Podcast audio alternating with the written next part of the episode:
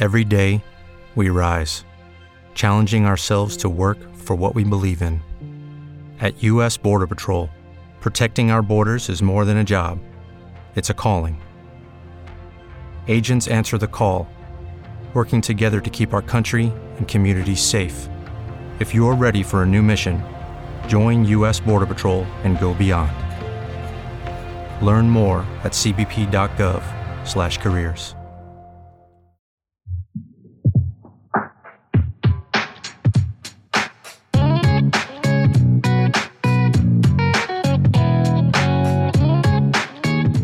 Verdades Absurdas é uma produção da Vox Mojo. Produção e roteiro: André Teixeira. Edição: Daniel Sales. E direção-geral de Alexandre Nix.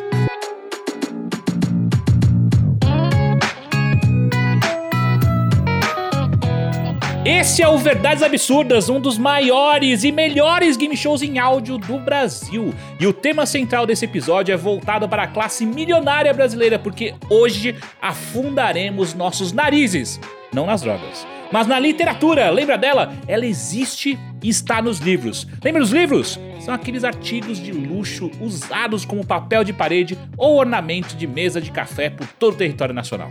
E hoje temos aqui competidores que são um livro aberto porque não têm vergonha na cara para falar o que pensam ou revelarem seus podres. E quem ganha com isso? Não eles, claro.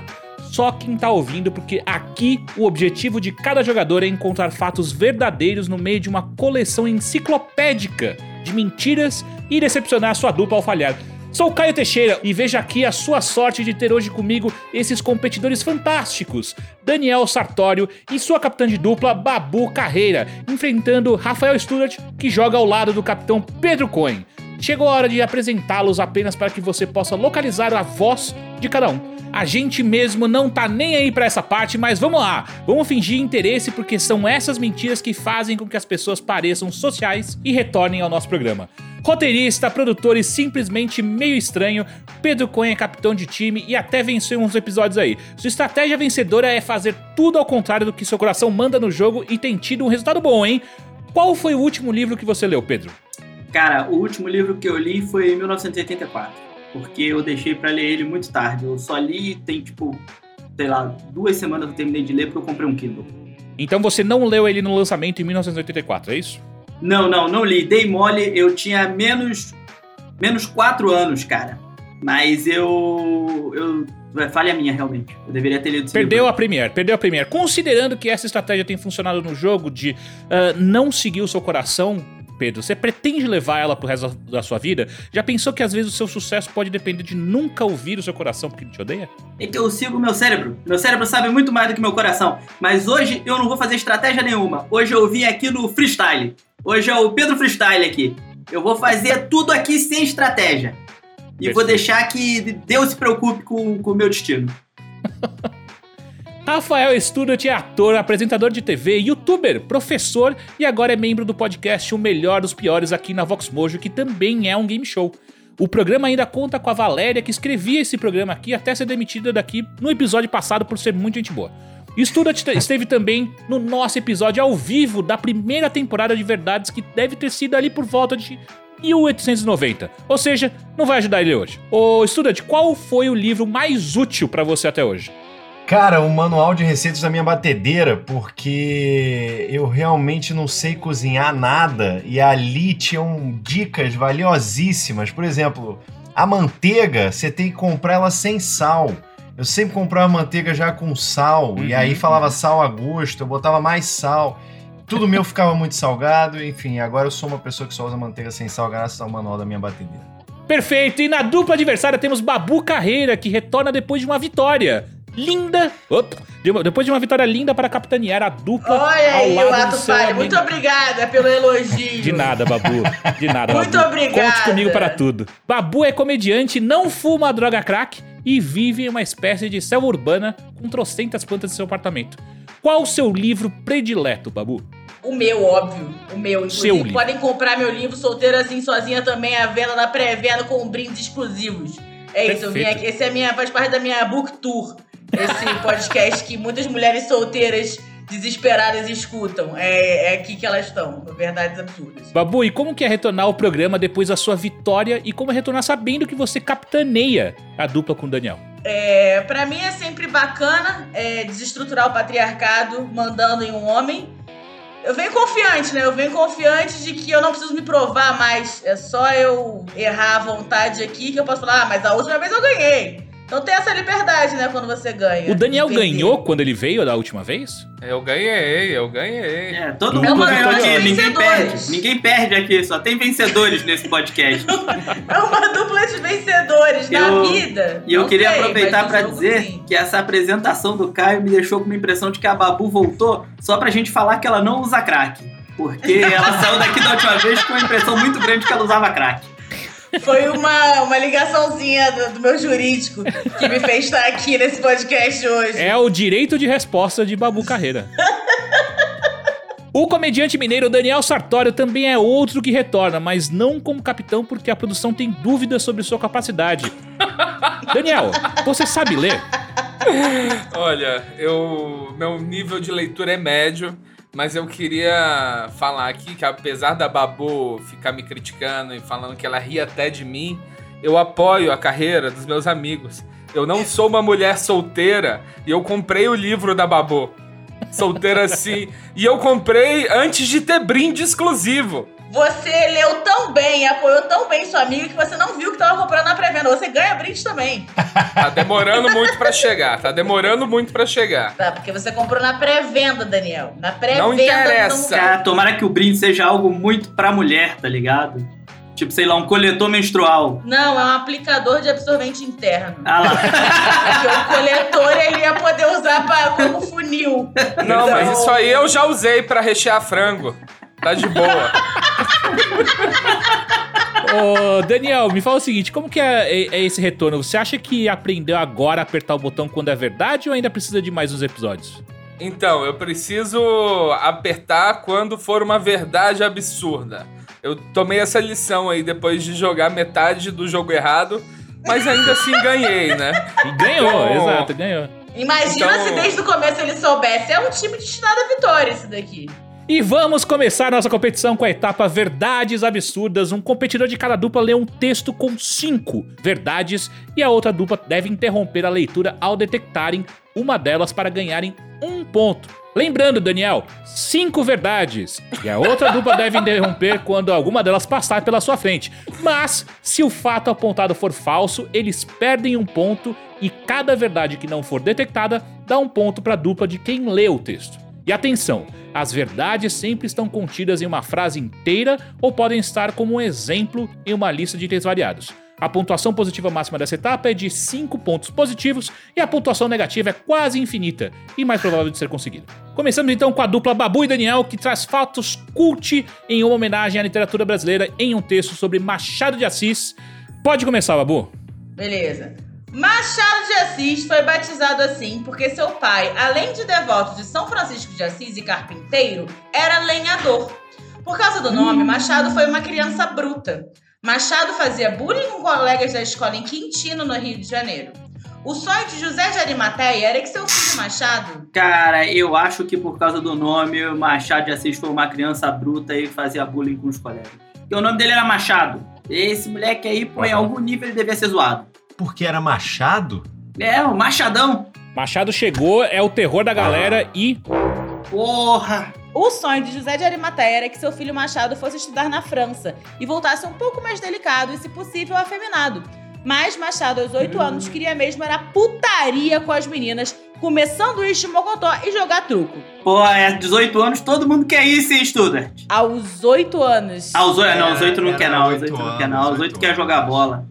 Quer soltar pipa e jogar bola. De francês, Machado dizia só desejar o pão e sem manteiga. Seu pai, então, planejou uma armadilha educacional apresentando-o a Graziella, a menina mais bonita do bairro. O plano era simples. A mãe de... Cara, eu acho que de francês o, o Machado só sabia falar que queria o pão e, e sem manteiga.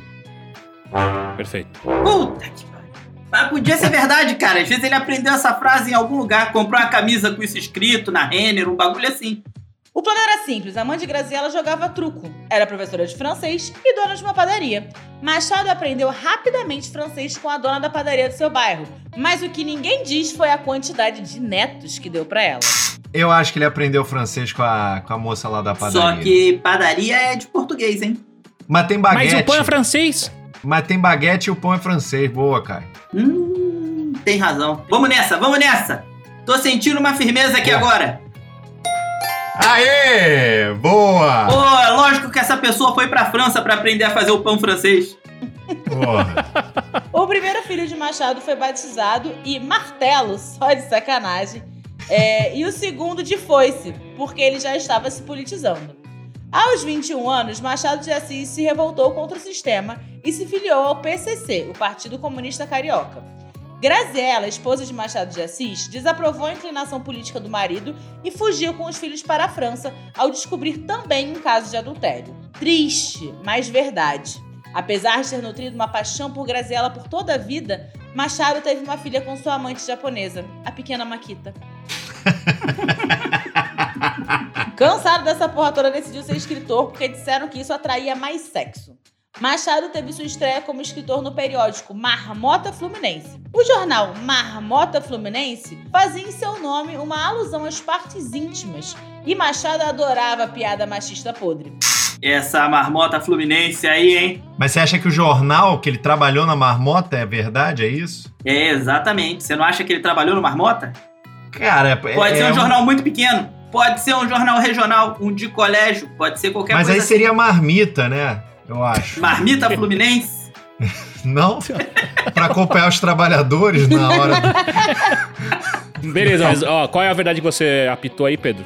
Eu acho que é verdade esse lance de que ele começou a trabalhar ali no Marmota Fluminense. Ah! Boa! Em 1970, ele foi publicado pela primeira vez com o poema Ela. Foi o poema que mais trouxe as Marias blogueiras até sua porta. Afiadíssimo, empenhado e muito criativo, Machado deu cabo de todas até criar uma nova doença sexualmente transmissível. Acabou se apaixonando por uma menina Carolina e de todos os pecados ele se arrependeu. Carolina era uma menina linda e o coração dele para ela, o Machado prometeu. Se casaram sem que ela soubesse de seu passado e seus filhos. Machado e Carolina não tiveram filhos, mas adotaram uma cadela bijon frisé chamada Graziella. Quando Machado de Assis encontrou a cadela francesa com o nome de sua ex, desapareceu com ela. Só quando ele morreu é que descobriram que em seu testamento que ele havia matado a cachorra, mas se arrependido. Machado de Assis foi enterrado. É, Pedro, eu acho que o Machado matou a cachorra. Eu também acho, cara. O cara se chama Machado. O cara Verdade. tem que ser durão em algum momento. Em algum momento ele vai ferir alguém nesse texto, cara. Machado não é carinhoso. Ah, meu Deus. Foi quase. Machado de Assis foi enterrado com sua cachorra Graziella por ordem da esposa. Puta, isso pode ser Carolina. verdade, hein? Ele foi enterrado com a cachorra, cara. É o tipo de coisa que se meu cachorro tá morto eu ia pedir pra acontecer. Mas parecia mesmo, Pedro. Se Parecia. bobear, ele nem tinha cachorro, cara. Eu tô começando a desconfiar disso. Carolina eventualmente ficou sabendo de todos os podres de Machado e até que o marido vivia uma vida dupla, tendo uma família em São Paulo e outra no Rio. Isso tudo graças aos dois diários que deixou sobre pseudônimos, porque o otário adorava escrever e fazia um pra cada vida que levava. No Diário do Rio de Janeiro, ele assinava como Platão. Cara, eu acho que esse lance dos dois diários que ele tinha com pseudônimo era verdade. Que ele adorava escrever. É, faz sentido. Ele, ele, ele quer estar em muitas frentes. Ele é tipo o Porchat da época, pode é, ser. o cara divide. O cara, o cara desse, quando é, é gênio, assim, o cara divide o cérebro em várias partes, tá ligado? Comparar Machado de Assis com Porchat eu achei meio sacanagem. No Diário do Rio de Janeiro, ele assinava como Platão. Isso se dava porque ele se achava muito. No Diário de São Paulo, Machado de Assis assinava como Mário de Andrade para irritar o colega escritor quando esse manuscrito fosse descoberto. Mesmo ganhando 20 mil contos de réis por ano, o que era uma verdade. no Diário de São Paulo, ele. Eu acho que ele assinava como Mário de Andrade. O Diário de São Paulo pode ser um jornal. Ah, meu Deus. Mesmo ganhando 20 mil contos de réis por ano, o que era uma verdadeira fortuna, trabalhando como tipógrafo e revisor, Machado morreu pobre. Na partilha de bens de seu testamento não havia Morreu, morreu pobre, morreu pobre. É, morreu. Vamos só afirmar Morreu. que ele morreu. É, esse é mais acho que ele não garantido. tá vivo, não. Eu acho. Eu não posso afirmar. Ah, Ah, Na partilha de bens de seu testamento, não havia quase nada. Machado deixou 200 contos. Desse montante, 50 foram para martelo, 50 para foice e 100 para maquita. É, eu acho que Machado deixou 200 contos. Pô, vamos lá, gente. É um conto escrito. Ah, boa. boa! é sabido que Mário de Andrade acabou adotando dois filhos de Machado de Assis. Acabou. Machado de Assis acho que nem tinha filho. Então vamos lá. Machado aprendeu rapidamente francês com a dona da padaria do seu bairro, mas o que ninguém diz foi a quantidade de netos que deu pra ela. O autodidata Machado de Assis conseguiu formar-se por conta própria na biblioteca do Gabinete Português de Leitura, chegando a exercer os cargos de tipógrafo e revisor, devido aos conhecimentos que adquiriu. Sua estreia em publicações aconteceu no periódico Marmota Fluminense, no dia 21 de janeiro de 1855, com o poema Ela. Agora, uma que vocês não pegaram. Machado e Carolina não tiveram filhos, mas adotaram uma cadela bichão frisé chamada Graziella. É a cara do Machado de Assis ter um bichão frisé. Achei que ia ser enterrado com ele. Eu nem sabia que isso era raça de cachorro. Eu achava que era mentira. É, eu achei que era um bife folhado. É, bichão. Ó lá, outra que passou é no Diário do Rio de Janeiro ele assinava como Platão. Foi Ah, não. redator do Diário do Rio de Janeiro, no qual usava os pseu- pseudônimos Gil, Job e, Fa- e Platão. E uma que vocês, a última que vocês pegaram, mas tem um, um comentário essa, que é Machado deixou 200 contos. Mas além dos contos, deixou 10 romances, 10 peças teatrais, 5 coletâneas de poemas e sonetos e mais de 600 crônicas. Ele fez isso tudo enquanto foi funcionário público do Ministério da Agricultura, Comércio e Obras Públicas.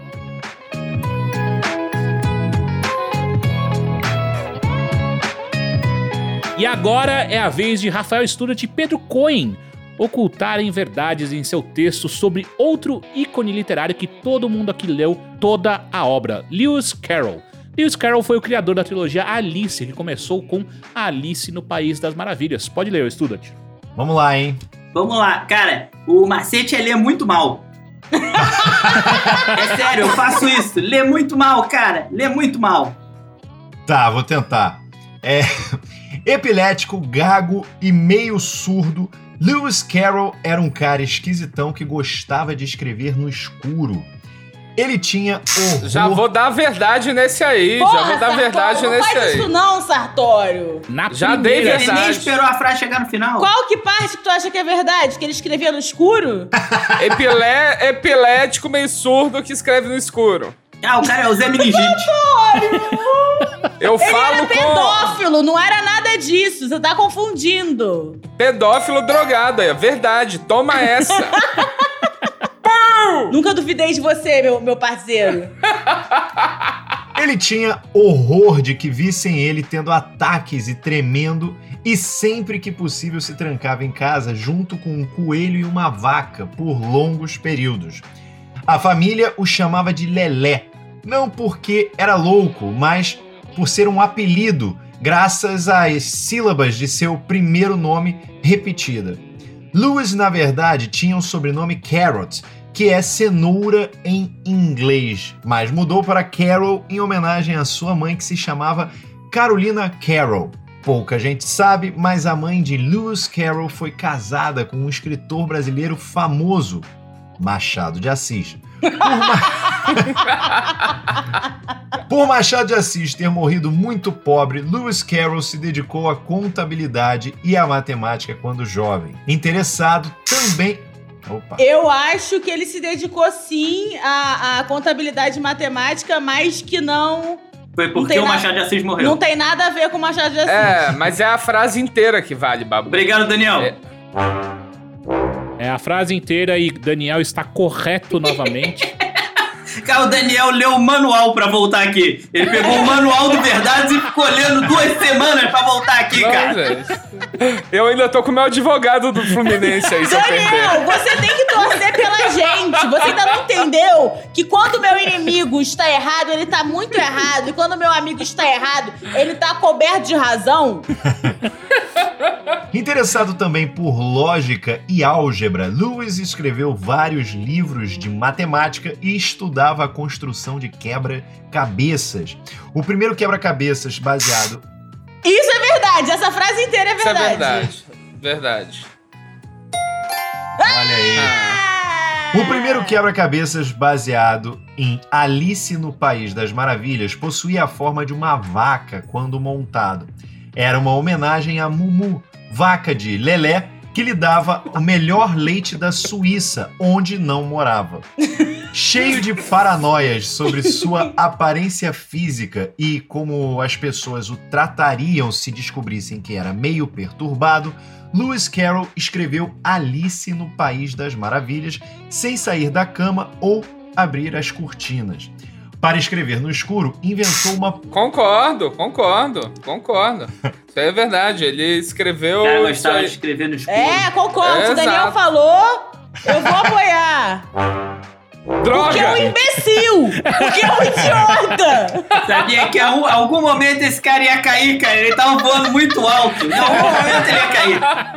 Para escrever no escuro, inventou uma prancheta especial para não ter de levantar e acender uma luz. Com uma superfície brilhante banhada em urânio, o luminograma foi um aparelho utilizado por Lewis Carroll que prometia qualidades terapêuticas. Em pouco tempo, ele se curou da epilepsia gagueira e até recuperou completamente sua audição. Começou a amar as pessoas e aos 23 anos era poliamorista. Seu amor pelas pessoas e queijos era tão grande que todos os personagens de Alice no País das Maravilhas são inspirados em pessoas reais e laticínios. Aqui citarei alguns: o veloz Polenguepardo, a feroz Catupiranha, a avoada Ricotovia e a atriz Brie Larson. Cara, catupiranha é, parece sabor de pizza, né? Essa serve, essa serve lá no Amazonas. Eles, eles fazem esse, esse sabor. Depois de levar uma vida entre muitos relacionamentos simultâneos e orgias gastronômicas, Lewis decidiu se rebelar contra o sistema cultural literário. Por seus hábitos complexos, foi acusado de diversas coisas ruins, como ser imoral e francês. Uns atacaram sua obra literária por Desculpa, desculpa. Acusaram ele de ser francês. Mas nessa, mas essa época, acusar o Yen de ser francês, isso aí era um papo sério. Tinha fé em você, Daniel. Agora já foi embora. Agora eu parei de confiar no seu bom senso.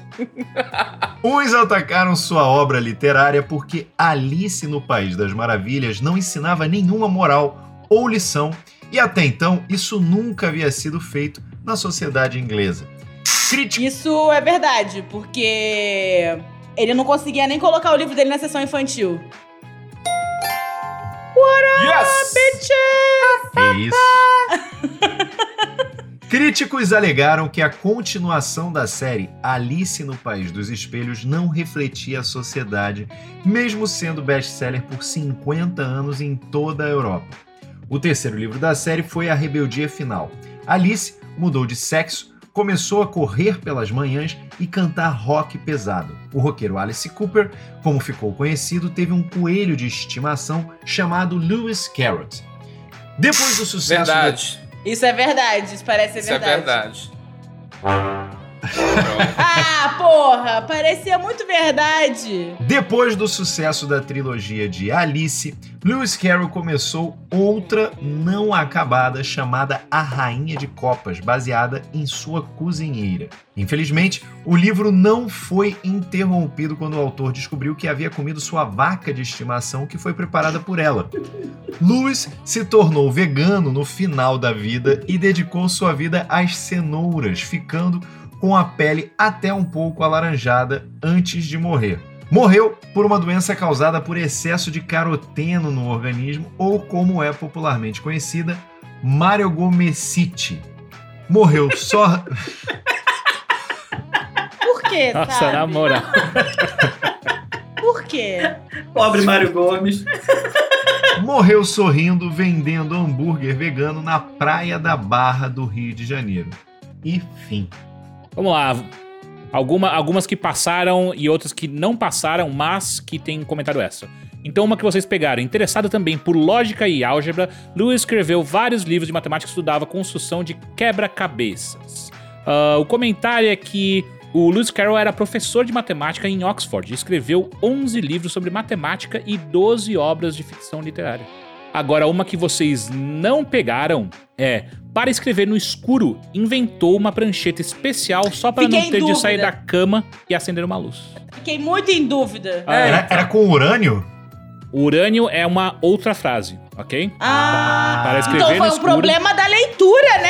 É, exato. É isso exato. aí, Studart. Mandou bem. Mandou bem demais. Você falou pra eu ler ruim. Você falou pra eu ler, assim, ler- ler- de maneira de maneira ruim. Eu li, eu li, ó, aqui, ó, tô lendo. Parabéns, fez direitinho seu trabalho.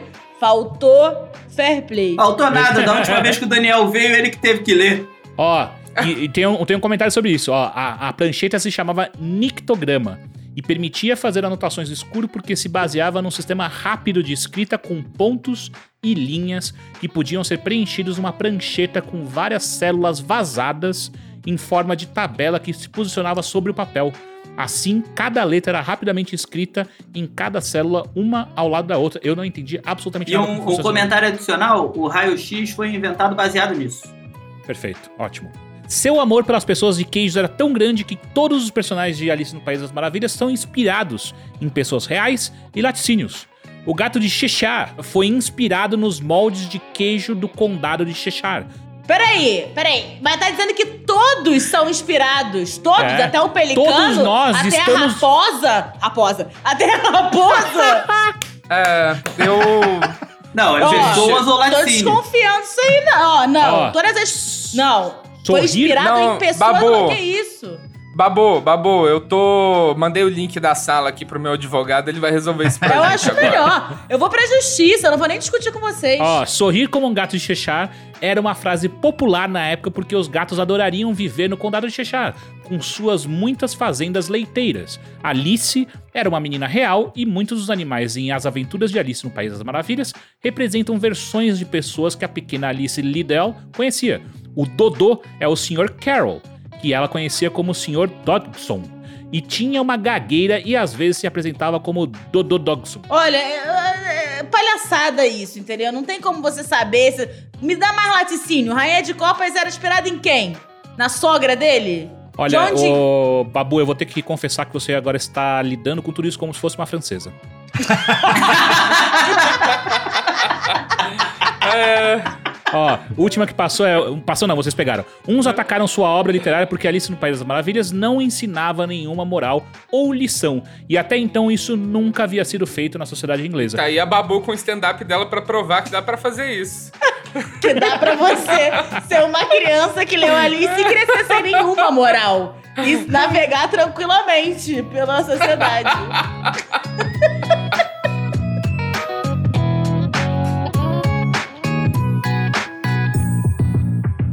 E terminamos essa etapa que traz luz a verdades que vagavam pelas trevas da mentira no placar parcial. Temos um ponto positivo para Babu e Daniel e menos dois pontos para Studart e Pedro. Aê, porra! É o tempo deles pararem pra comemorar, a gente passou, estuda. Verdade. E chegou a hora do dicionário surreal brasileiro, eis as regras. Nós vamos pegar uma palavra da língua portuguesa, mas que é pouco utilizada, e dar três alternativas de significados para uma dupla adivinhar qual deles é o verdadeiro. A resposta correta vale três pontos. Cada significado tem uma dica opcional, que às vezes ajuda, às vezes prejudica e às vezes nem dica é. Essa dica pode ser um detalhamento do significado ou a aplicação da palavra em uma frase. A dupla que tentar adivinhar o significado pode pedir as três dicas, uma para cada significado. Isso é uma aposta. Se a dupla acertar a resposta, cada dica pedida conta com um ponto positivo extra. Mas, se a dupla errar, esses pontos são subtraídos da dupla que errou feio. Então, a pontuação de cada dupla pode variar entre menos 3 pontos e 6 pontos nessa rodada. Se não contarmos com eventuais bônus e ônus surpresa. Boa sorte a todos! E é a vez de Studart Pedro tentar adivinhar o significado de uma palavra pouco comum no português falado no Brasil. A palavra é áptero. Daniel, o que é áptero? É, mesmo que rico, opulento. É uma boa possibilidade, mas temos outras e a próxima é de Babu. O que é áptero, Babu? áptero, desprovido de asas. Ambas as definições foram dadas pela dupla adversária, agora é minha chance de dificultar as probabilidades com a minha definição. E eu digo que áptero é que deseja com ardor, volúpia, sôfrega. E agora, qual desses significados verdadeiramente tem a palavra áptero?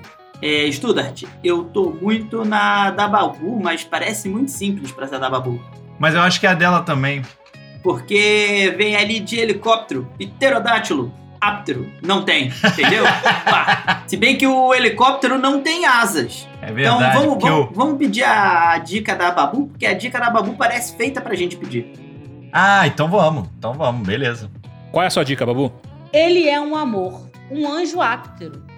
Um anjo sem asas, então. É isso, Pedro. ah, pô, é uma frase que qualquer um poderia ter feito. Uhum. Você não quer a dica do Caio, talvez? Então tá, então pede a dica. Perfeito. Aprofundamento, do latim apidus, que significa avidez, desejo ou cobiça. Hum, falou muito. Quando ele joga o latim assim, ele sabe que ele vai Eu tô- mexer com a nossa cabeça. Eu acho, eu, eu, eu não sei. Você quer arriscar? Eu ainda acho que é a da Babu. Mas Vamos na Babu, acho- vamos na Babu. É, Vamos quando eu Babu. acho, costuma estar errado, estudante. Ah, mas, mas você nunca errou comigo, vamos errar junto. Vamos, vamos errar junto, vamos curtir esse momento. Vamos, vamos sentir essa decepção junto. Sentir Me dá a sabor mão e amargo. vamos, Fechou? entra nesse carro e vamos pular como se a gente fosse até a minha Luíse. Vamos aqui. Vamos na da Babu então, Caio. Vamos lá. Fechou então? Então, tal qual Tema e Luiz em seu carro áptero, a resposta correta é da Babu, desprovida de asas. Parabéns. Boa! Boa. Boa! Ah, ainda ganhamos dois pontos extras porque a gente pediu duas dicas. A gente ia pedir, eu ia falar pra gente pedir a do Daniel, só que eu senti que a do Daniel ia ser algo tipo, você acabou de perder um olho. Ou corte uma orelha agora. O- o- a nossa produção está se dirigindo à sua casa e ela vai arrancar seu olho com uma colher.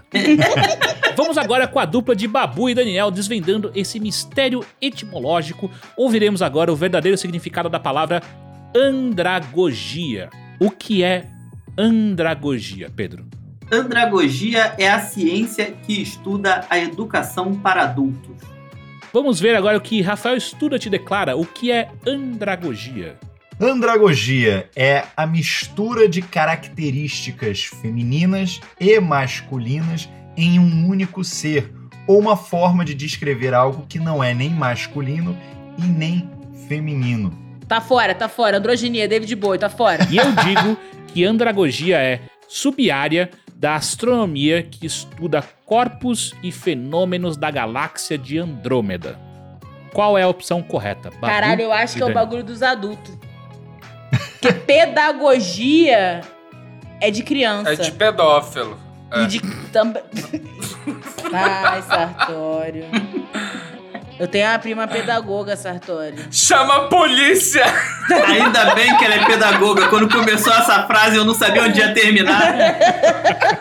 Ai, já não bastasse crack, hoje eu trago pra vocês a pedofilia. Agora a É. gente vai ter que fazer um novo episódio com a Babu só pra gente falar que ela não tem uma prima pedófila. Ai, ai. Andragogia, eu não acho que tem nada a ver com andrógeno. Eu acho que a dica nem adianta. Mas a dica eu quero ouvir pelo entretenimento absurdo que eles estão falando dessa vez. É. Pede a minha, pede a minha. Me dá a sua. Me dá a sua, Pedro. Posso? Tá bom. Aprofundamento. O termo remete para o conceito de educação voltada para o adulto, em contraposição à pedagogia, que se refere à educação de crianças. Eu acho que é isso. Pode ser uma grande pegadinha, mas se for uma pegadinha, é de uma pessoa sem mãe, que pegou um conceito amplamente utilizado na educação pra mexer com nossas cabeças, entendeu? Eu acho, eu não concordo, mas se você quiser um pulo de fé, Não, eu peraí. pulo com pulo de você, fé- Babu. Não dá pra gente pular de fé em lugar nenhum que não tem chão que aguenta. Stuart, lê pra mim a sua também, que eu quero saber se é alguma pegadinha da androginia aí, do David Bowie. Tá. Vou, vou ler uma frase. David Bowie foi da andragogia à metamorfose no seu estilo camaleônico. Pareceu técnico, né? Pareceu que pegou, pareceu que pegaram de um livro de arte. Rolling Stone Não, escreveu. é. Babu, eu, eu acho que é pegadinha mesmo. Vamos no Pedro? Vamos no Pedro.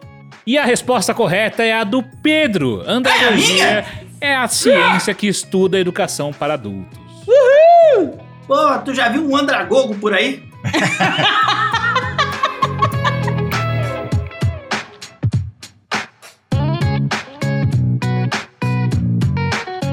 E na nossa rodada final temos as notícias extraordinárias. As duplas precisam distinguir quais manchetes são reais e quais são falsas após ouvir cada uma delas e mais um comentário meu. Cada resposta correta vale dois pontos, respostas incorretas subtraem dois pontos. E, além do meu comentário grátis, cada manchete possui um comentário extra opcional que acrescenta um ponto como aposta. Então, se vocês pedirem comentário extra, cada resposta correta vale 3 pontos e cada resposta incorreta subtrai 3 pontos. Se o comentário extra não for pedido, eu o lerei após cada resposta. Então começamos com Student e Coin, manchete número 1. Dois homens acabam com pênis inchados após injetarem fermento biológico. Comentário. Os dois franceses com cerca de 30 anos queriam aumentar seus órgãos reprodutores e decidiram seguir um tutorial pela internet. Ambos injetaram a receita um no pênis do outro. Puta, não, isso daí.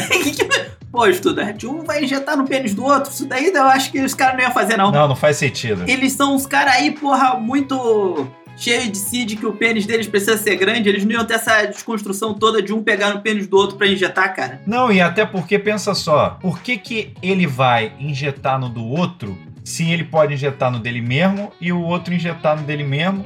E mais do que isso, se o cara injeta no do outro, aí ele vê, ih, deu errado, por que, que ele vai deixar o outro injetar no dele? Porque aí o outro quer injetar por vingança. Entendi. Ó, olha só, mas tem outra questão, estudante. Eles podem ter barriga, então eles não conseguem ver o próprio pênis. Então você acha que o cara ficou agachado ou tipo como se ele fosse tirar leite de uma vaca e aí ele segurou o pênis, É, é. botou um e aí- banquinho e injetou?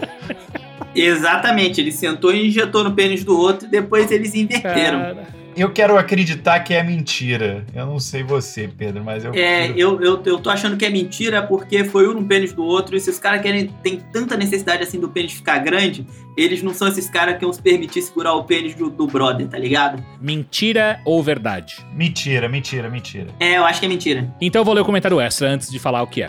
Embriagados, os homens foram orientados pelos médicos a descansar, Ah, tomar analgésicos e fazer compressas com gelo, evitando o aquecimento da região para diminuir o inchaço.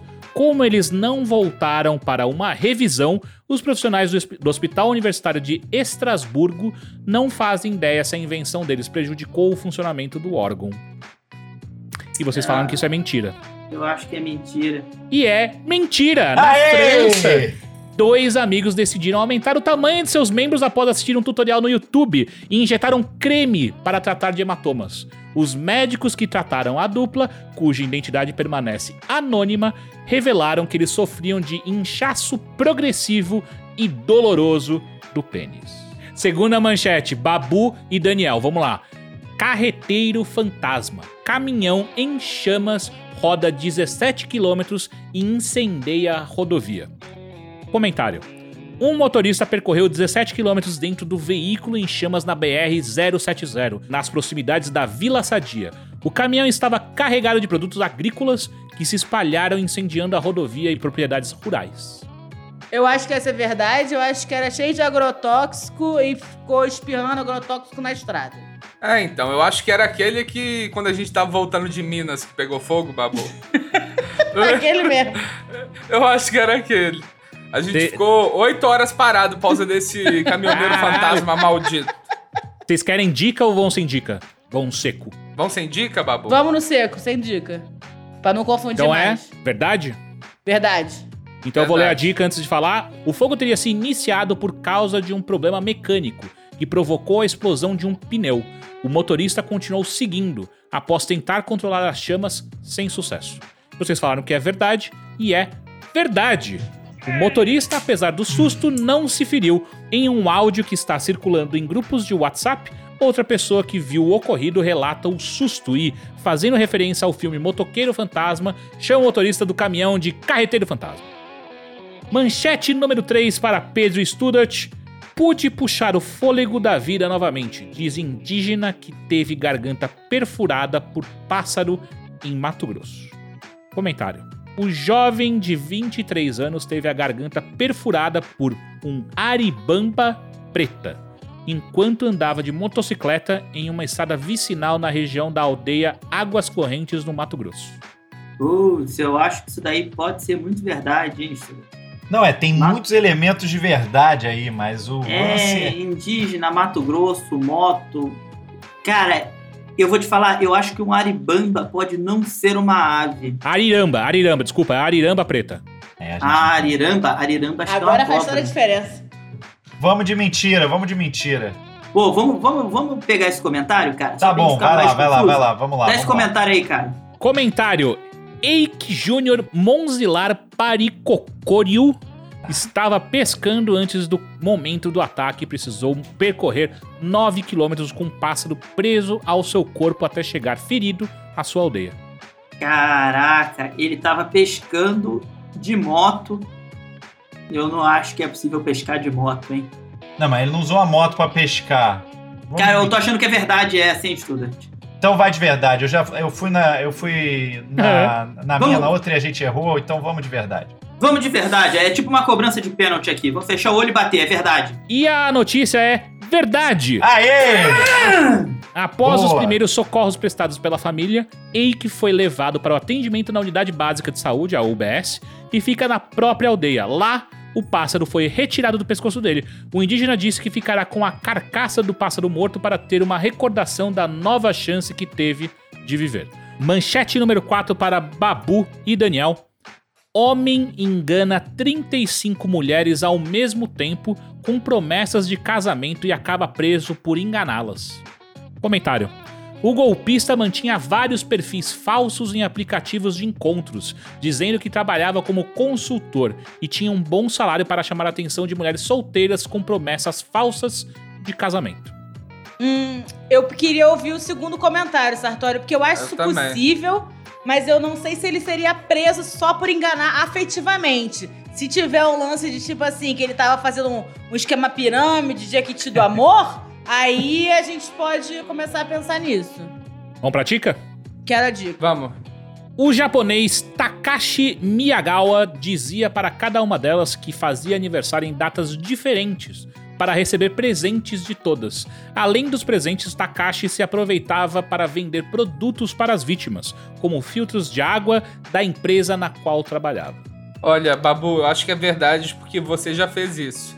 Sim, eu tive um esquema parecido, mas era com Ok. eletrodoméstico. Eu vendia sanduicheira. O que, que você acha, Babu? Verdade ou mentira? Eu acho que é mentira porque ele não seria preso por causa disso. Eu acho que é muito verdade, Babu. Meu Deus do céu, vocês são mestres em discordar, hein? Isso que é Eu amigo, queria né? que vocês acertassem assim uma, os dois falassem a mesma coisa, mas não dá, Babu. cara. Vocês têm que fazer uma pra mim, terapia aí. Por que você acha que isso é verdade? Babu, o, Ja- o Japão tem um problema de pessoas solitárias e eu acredito muito que alguém faça isso lá, principalmente. Eu amo o Japão, quero dizer aí para os ouvintes japoneses, É, mas eu acredito, eu, eu tenho certeza que essa aí é a verdade. Agora você levantou um ponto bom, você levantou um ponto bom porque no Japão existe uma escassez de homens é, héteros interessados em relacionamento. Isso é verdade que eu vi em alguns documentários. Verdade ou mentira, gente? Tá, então vamos de verdade. Verdade. E a manchete é verdade. Puta. Nascido Saltou no dia fogo. 13 de novembro para acabar com o mistério, Takashi foi preso. De acordo com o site local Sora News 24, Takashi teria recebido de 100 mil ienes com presentes de aniversário, roupas e dinheiro dados a ele pelas mulheres enganadas. Ô, Daniel agora quebrou a gente, hein? É. Eu acho que temos, temos uma nova dupla campeã, hein? Calma, não É. acabou ainda, não acabou ainda. Ah, meu Deus. Manchete número 5 para Student e Cohen. Na Rússia, rei da salsicha morre em concurso de comer cachorro-quente. Comentário. A competição gastronômica organizada por Vladimir Margov, oligarca russo, foi subitamente interrompida depois que bandidos mascarados invadiram a sua casa, onde acontecia o campeonato. Eu, eu, eu acho que é mentira por causa do nome. Qual é o nome dele? É quase Mário Gomes. Vladimir Margov.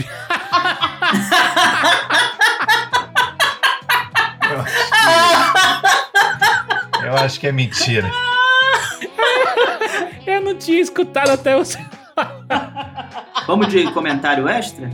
Vambora, vambora. Agora a Vamos gente já tá na resto. última. Agora é tudo É, ou nada. agora a gente tem que chutar forte. Os homens amarraram as vítimas e exigiram que elas entregassem o dinheiro da premiação. A única morte foi do organizador do evento. Todas as outras vítimas foram encontradas trancadas na sauna. Cara, eu vou te falar, eu acho que essa daí é, é mentira, hein, estudante? Que Também acho, também acho, também acho. Vamos Então vamos de mentira? Vamos de mentira, então. E essa é mentira! Aê! Na Oh. Rússia, uma besta ou balestra foi a arma usada para matar Vladimir Margov, que era dono de fábricas de processamento de carne. Por isso o apelido Rei da Salsicha. Um dos suspeitos de envolvimento no latrocínio foi preso, e o principal suspeito de ter cometido o crime era primo do favorito para ganhar o prêmio. Vamos lá, última manchete para Babu e Daniel. Quadrilha especializada em roubos de tênis de luxo utilizava cachorro policial aposentado. Comentário. Por semanas, moradores da cidade de Zellendorf ficaram confusos e indignados com o sumiço de seus chinelos e tênis de corrida. O esquema foi descoberto após uma das vítimas flagrar a ação do comparsa canino, carregando um tênis próximo a um terreno baldio.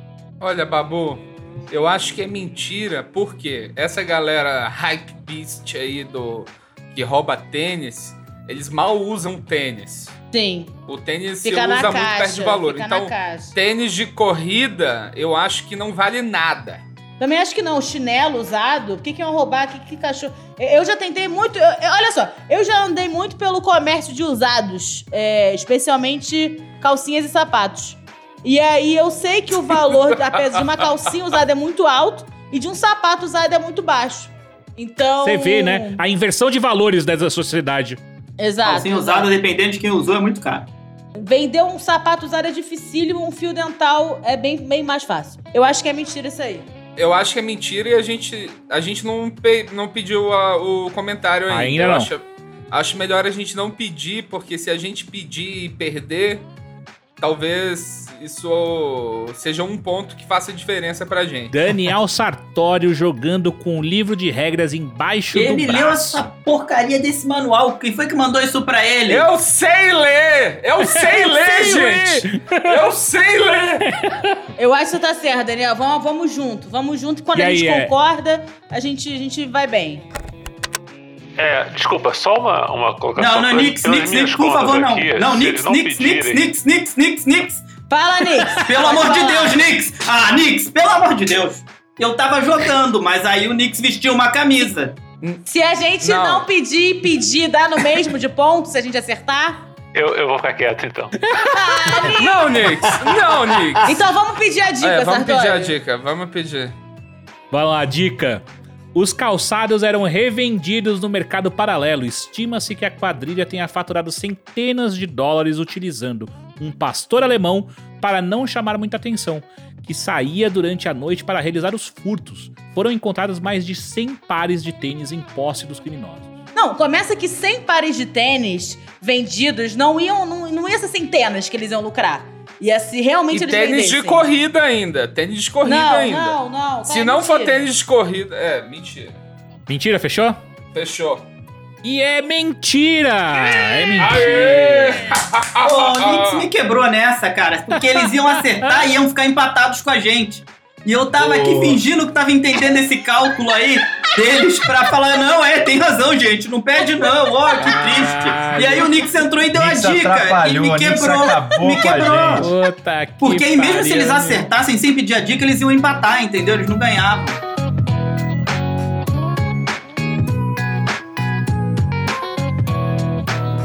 E com isso chegamos ao fim de mais um Verdades Absurdas. E a dupla vencedora de hoje é. Ninguém! Empate! 13 pontos a 13! Não, Não, não, não, não, não, duplas. não, não, não, não, não. Caraca, eu acho que a gente não, pediu não, uma não. dica no começo. Eu acho que a gente pediu uma dica extra no começo dessa rodada. Na primeira rodada vocês não pediram. Puta Não, que foi isso? pariu, cara. Não, não. Não. Vamos às mensagens. Finais. Começando com Babu, por favor, diga sua mensagem final Minha aí pros mensagem é que eu nossos não volto mais pra um jogo que eu empato. Não volto! Não adianta me Terminou chamar. como começou. Olha só. Não, não, pra que, que eu perdi esse tempo da minha vida? O que, que vocês estão fazendo comigo? Olha só, eu ganhei uma coxinha pra daqui. Sabe quanto é que tá 15 coxinhas no ragazzo? Dois reais. Mil entregas de 15 coxinhas no ragazzo eu ganhei. Olha só, eu, eu entendo, eu entendo essa necessidade aí de frear o jovem Mike Tyson no início da carreira antes que ele tome conta de tudo. Mas eu, eu e Babu ganhamos, eu Ganhamos. não aceito. O stand-up venceu. O stand-up venceu, isso aí. O stand-up precisa de vitória, gente. A gente tá precisando de uma vitória. Não Babu tá e Daniel fácil. saíram e roubaram a taça das Libertadores para derreter o prêmio e assim usufruir de toda a glória que não conseguiram aqui. Então eu passo a palavra para Pedro Cohen. Últimos. ó, é- eu acho que é a primeira vez que a gente empata aqui no Verdades Absurdas. Pedro Cohen, como você empatou. se sente conseguindo essa façanha? Eu me, sinto, eu me sentiria feliz se fosse com outro adversário. Mas com a Babu eu fico um pouco triste, porque ela já é minha adversária preferida nesse jogo. E, o, e, e assim, eu queria muito falar com o pessoal da produção. Tem que parar de mandar um manual pra esses caras da outra equipe aí. Porque o Daniel ele tá com o manual ali em cima da mesa dele jogando, que a gente tá vendo isso. Ele, ele tá, ele imprimiu ali, encadernou e tá lendo esse manual durante o jogo. Olha, eu fiquei muito feliz. Foi a primeira vez que eu joguei com o Pedro. Eu acho que estamos aqui coroando esse momento único de empate, que é tipo a baunilha da competição, né? A gente está aqui. Retirada diretamente do ânus. Exatamente, exatamente. Perfeito. E eu tô muito feliz, eu fiquei muito feliz, muito obrigado por esse momento único. Adorei os meus adversários de hoje. É, e vamos lá, vamos pra próxima agora. Então ficamos por aqui. Até o próximo Verdades Absurdas e tchau! Tchau!